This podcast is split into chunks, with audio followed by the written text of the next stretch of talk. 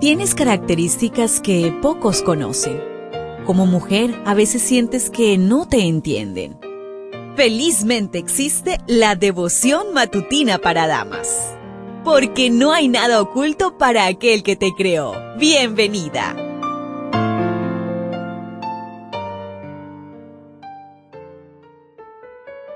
Hola, hola querida amiga, querido amigo, ¿cómo estás? Espero que hayas podido descansar que estés iniciando un bonito día. Nos encontramos ya a mitad de semana, día miércoles. Para hoy la meditación trae por título Malentendidos familiares. Josué 22-25 nos dice, oh hijos de Rubén e hijos de Gad, ya que entre nosotros y ustedes el Señor ha puesto por límite el Jordán, ustedes no tienen parte con el Señor. Así sus hijos harían que nuestros hijos dejaran de temer al Señor. La guerra había terminado. Los hijos de Rubén, de Gad y la media tribu de Manasés debían regresar a Galaad, pasando de nuevo el Jordán, para poseer su territorio de acuerdo con lo ordenado por Moisés, con el propósito de que las generaciones futuras no se separaran entre sí, decidieron edificar un monumento esto despertó celos, sospechas y críticas entre las demás tribus. ¿Será un altar apóstata? No te dejes llevar por celos o juicios apresurados. Este malentendido por poco termina en una guerra civil. Cuán a menudo provienen serias dificultades de una simple interpretación errónea, hasta entre aquellos que son guiados por los móviles más dignos. Esto lo encuentras en Patriarcas y Profetas en la página 496. Lo bueno es que decidieron verificar el rumor antes de seguir acusando.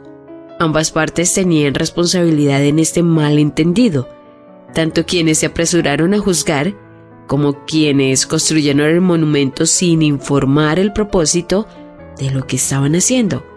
Una comunicación efectiva en la familia, la iglesia o la comunidad es la mejor herramienta para prevenir o resolver dificultades.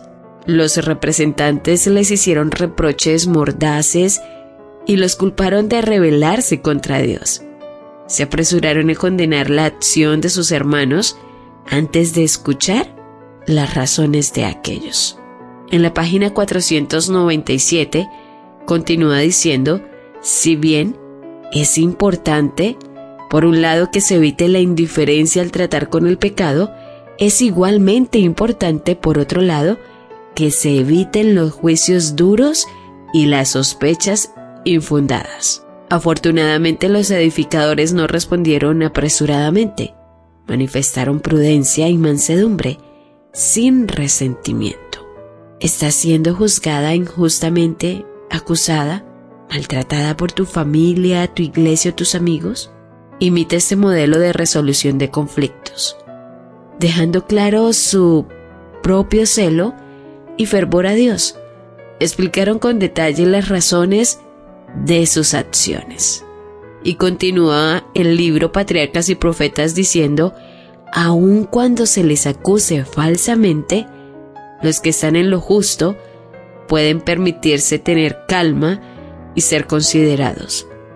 Dios conoce todo lo que los hombres no entienden o interpretan mal, y con toda confianza podemos entregarle nuestro caso.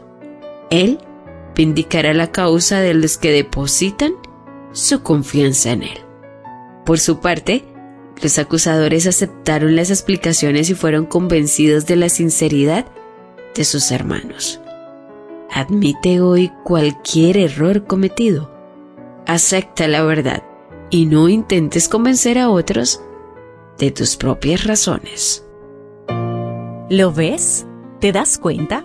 Tu creador tiene el manual perfecto de tu estructura femenina. La devoción matutina para damas vuelve mañana. Gracias a Canaan Seventh Day Adventist Church and DR Ministries.